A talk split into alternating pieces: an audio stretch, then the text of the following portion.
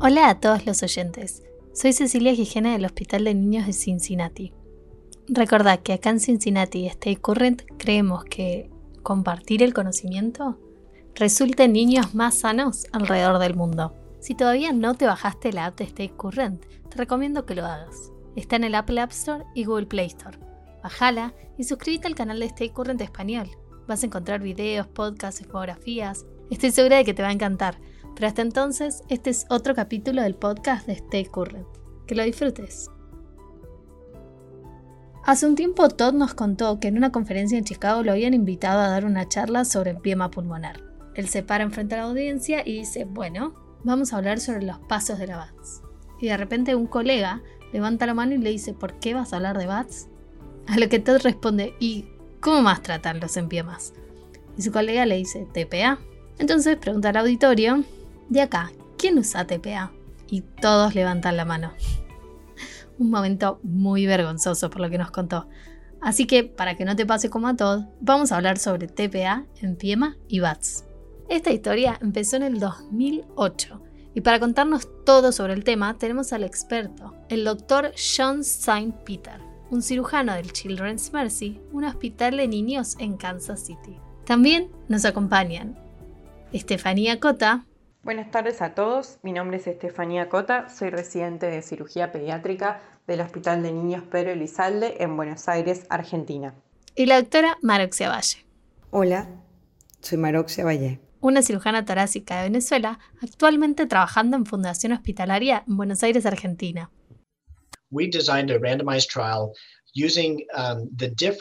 Un minuto. ¿Van a hablar en inglés?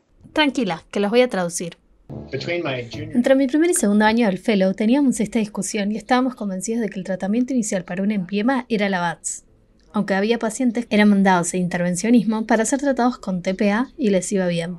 El doctor C. Peters además de ser el jefe de cirugía en el Children's Mercy de Kansas City, también es el investigador principal en un artículo reciente que se llama Declinando la frecuencia de la decorticación toracoscópica para el empiema, redefiniendo la falla después de los fibrinolíticos. Recordad que el artículo que menciona lo puedes encontrar en la descripción debajo siempre y cuando estés en la app de Stay Current.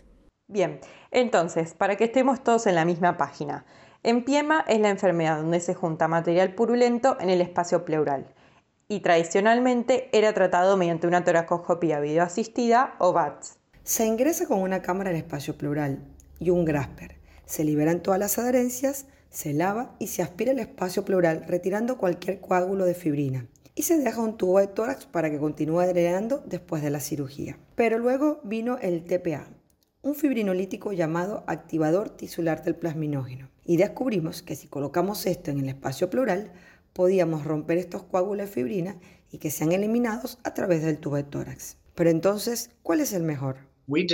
Diseñamos un estudio clínico prospectivo randomizado, evaluando el tiempo de estadía hospitalaria. Juntamos con intervencionismo y convenimos un protocolo basado en la combinación de lo que aquellos y nosotros hacíamos. Y así empezamos a randomizar pacientes. A medida que el estudio avanzó, lo que me llamó la atención fue que aquellos pacientes que recibían fibrinolíticos no se enfermaban más, lo que dejaba la conclusión que los fibrinolíticos y la BATS eran equivalentes, pero que uno es una cirugía y el otro no. Interesante, pero ¿tenían suficiente evidencia como para validar este hallazgo? Con un estudio de 36 pacientes, 18 observaciones no eran suficientes. Así que utilizamos ese protocolo para los próximos 104 o 105 pacientes, creo. Pero en nuestra siguiente publicación nos fijamos cómo funcionaban los fibrinolíticos y cómo les iba a los pacientes cuando estos fallaban si se requería una cirugía. Porque en teoría si esto pasa debería ser más dificultoso y sanguinolento. Y lo que encontramos es que los resultados eran exactamente los mismos en cuanto a estadía hospitalaria y el porcentaje de falla, que seguía siendo uno cada seis pacientes con la excepción de que cuando ibas a cirugía luego el tratamiento con fibrinolíticos, no te iba peor. De hecho, te iba mejor. Se empezaban a recuperar de la neumonía, después se les realizaba la BATS y al final tenían un curso de la patología en menor tiempo. Entonces, cuanto más miraban la data, más impresionaba que el TPA era la respuesta. Eso nos llevó a pensar que la tasa de la falla sea por lo que nosotros considerábamos falla. Que básicamente en este algoritmo si alguien tiene fiebre por cuatro días no importa, porque esperamos que tenga fiebre por cuatro semanas. porque esa es la evolución natural de esta enfermedad. E incluso hay que preguntarse qué es lo que los mantiene en el hospital. Y entonces fue cuando empezamos a catalogar a la falla como aquella persona que no puede comer y o aún depende de oxígeno. Porque, en otras palabras, si no puede comer o destetarse del oxígeno, eso es lo que los mantiene internados. Y es por estos pacientes que hay que hacer algo. En este punto siempre obtenemos una imagen de alta resolución y observamos el compromiso de esta enfermedad parenquimatosa.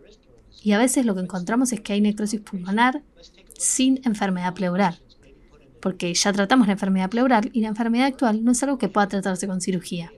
Otras veces sí encuentras enfermedad pleural, pero en lugar de ir directo a una resolución quirúrgica, vemos dónde es que están estas locuraciones. Y quizás lo que requieren es un tubo dirigido allí porque está no drenado, o quizás requieren otra ronda de TPA y ser pacientes. Una vez que comenzamos a realizar esto, nuestra tasa de falla bajó drásticamente.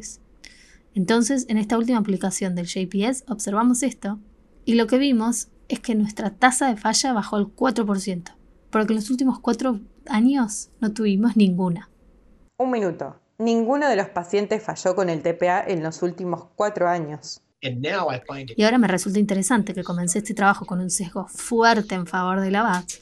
Realizamos este estudio con un protocolo que no pudiéramos influenciar para evitar estos sesgos y dejamos que el resultado hablara por sí solo. Y la verdad es que hoy estoy en la posición en que quizás no vuelva a hacer la cirugía de nuevo. Entonces, hace 12 años el doctor Peter y su equipo creían que iban a probar que la BATS era superior. Y ahora, mirando los datos y las publicaciones, se dieron cuenta que era completamente al revés. Una vez que la convención reemplaza la curiosidad es cuando uno deja de crecer. Esta es una historia de la cual nosotros estábamos convencidos que teníamos la mejor terapia y ahora quizás esté desapareciendo por todo el trabajo que nosotros mismos hicimos. Cuando Todd leyó este artículo, quiso llamar al doctor Peter para que le explique por qué esto es tan importante. Y la realidad es que a mí también me interesa. ¿Por qué crees que este artículo genera un cambio en el juego? La razón es que el protocolo con el que todos estábamos actuando era que si no tenías mejoría clínica había que repetir la ecografía pleural y si había enfermedad pleural persistente había que hacer una VATS. Mientras que ahora hemos virado a que si hay enfermedad pleural persistente, hay que prestar atención a si no hay alguna porción no drenada y repetir TPA. Y si la enfermedad está limitada, entonces solo hay que ser pacientes. Entonces, a ver si entendí bien. Antes de este artículo las opciones eran fibrinolíticos o BATS, porque tenían los mismos resultados o al menos la misma estadia hospitalaria. Pero lo que ahora estás diciendo es que hay que seguir persistiendo. Después de este artículo, lo que debería cambiar es que hay que seguir insistiendo con el TPA. Si no está mejorando con el TPA, hay que hacerles una nueva imagen y volverles a pasar TPA. Porque al final, no importa en qué punto, si vas por el brazo de la BATS, las cosas no van a ir mejor. Así es. A medida que sigues el algoritmo, vas a tener que tener una gran cantidad de enfermedad pleural residual donde el TPA no puede actuar. Y no hemos visto este tipo de pacientes en cuatro años y somos un hospital de alto volumen. No digo que no pueda existir, pero es muy raro. Siempre hay excepciones en estas patologías, pero para el paciente típico que se presenta con un empiema, si cambias de camino y vas a la BATS, vas a tener un camino más costoso, pero no por eso más corto o fácil. Así que paciencia es una virtud que se vuelve más importante en referencia a este artículo y el TPA, algo con lo que creo que Todd no es muy bueno. Quiero asegurarme de que estoy entendiendo bien. Tiene un paciente con empiema, debe colocarse un tubo. ¿Quién lo hace? ¿Cirugía o intervencionismo? Intervencionismo lo hace. ¿Y el TPA? ¿Lo colocan ellos, las enfermeras del piso o de la UTI? Bueno, eso ha evolucionado. Al principio era solo nuestro servicio quien lo hacía, pero ahora creo que intervencionismo tiene la suficiente ayuda y conocimiento como para poder colocarlo con sus enfermeras. Bien, entonces existir el TPA ¿A qué dosis y cada cuánto? Estas son preguntas rápidas. Entonces, ¿a qué dosis? 4 miligramos en 40 mililitros de solución fisiológica sin importar el tamaño del paciente. ¿Y cada cuánto? Uh, Lo hacemos una vez al día. ¿Una vez al día por tres días? Sí, incluyendo el momento que se le coloca el drenaje, así que usualmente se hace en un periodo de 48 horas. Espera, espera, ¿a qué te refieres con eso? ¿Incluyendo el momento de la colocación del tubo entonces colocas el drenaje, le infundas el TPA y luego lo succionas. No, no. es con un periodo de pausa de una hora. Entonces, intervencionismo coloca una aguja, aspira todo el contenido purulento que puede, pasa un alambre guía, coloca el drenaje. Una vez colocado el drenaje, cuando se sacó la mayor cantidad de contenido posible, ahí se instila el TPA. Una vez hecho esto, se clampea el tubo por una hora y luego se libera. Este procedimiento del TPA se repite cada 24 horas. Entonces la segunda dosis es a las 24 horas y la tercera a las 48. Porque cuando la gente escucha tres dosis cada 24, asume que son tres días. Pero si la primera dosis es dada en el momento cero, entonces las tres dosis se completan en un periodo de 48 horas. Entiendo. Y después les retiras el tubo si están sin oxígeno y comiendo. ¿Y si no los redrenás? Así que ahora, a los tres días, es cuando dejas el tubo para que siga drenando. Dejas de pasar TPA y continúas observando al paciente por los próximos días. ¿Qué es lo que hubiéramos hecho antes? Observar cómo evoluciona el paciente en los próximos 3 a 4 días. No hay un protocolo fijo de 48 o 72 horas. Generalmente se adapta al curso clínico. Y tú puedes imaginarte, porque nosotros solíamos operar estos pacientes y había estos grandes coágulos con fibrina que sacábamos. Y debes estar pensando, ¿cómo hacen para tratar eso? Lo que creo es que apenas colocas el tubo de drenaje puedes sacar todo el contenido líquido. Y a los días, luego de la inyección del TPA, lo sólido comienza a liquidificarse. Y ahí ya puedes sacar ese fluido y si quedó algo en algún espacio, se puede ingresar allí e intentar drenar ese fluido. Eso es lo que descubrimos que a veces se necesita otra dosis de TPA. incluso intervencionismo coloca la aguja, rompe los septos y con eso se puede aspirar mucho más líquido, incluso antes de colocar el drenaje, que resulta tan efectivo como nuestros graspers de 5 milímetros. Entonces ahora, ¿alguna vez considerarías realizar una BAT? ¿En qué momento lo considerarías? Iría a VATS si alguien presenta una gran carga de enfermedad pleural y no está resolviendo con el TPA. Pero ese paciente no lo vi en cuatro años. Y ahí lo tienen, nuestro podcast de VATS, TPA y Empiema. Así es, muchas gracias a las doctoras por acompañarme y a ustedes por escuchar. Más datos fueron recolectados y analizados algo diferente y así es como el tratamiento del empiema se volvió menos mórbido. Así que la próxima vez que estés en una conferencia y alguien como todo empiece a llevarte sobre los pasos de la BATS, no tenga miedo de levantar la mano como Dan Osley y cuestionarlo, porque puedes tener mucha razón. Si te gustó y quieres escuchar más de estos podcasts, bájate la app de Stay Current. La encontrás en el Apple App Store y Google Play Store.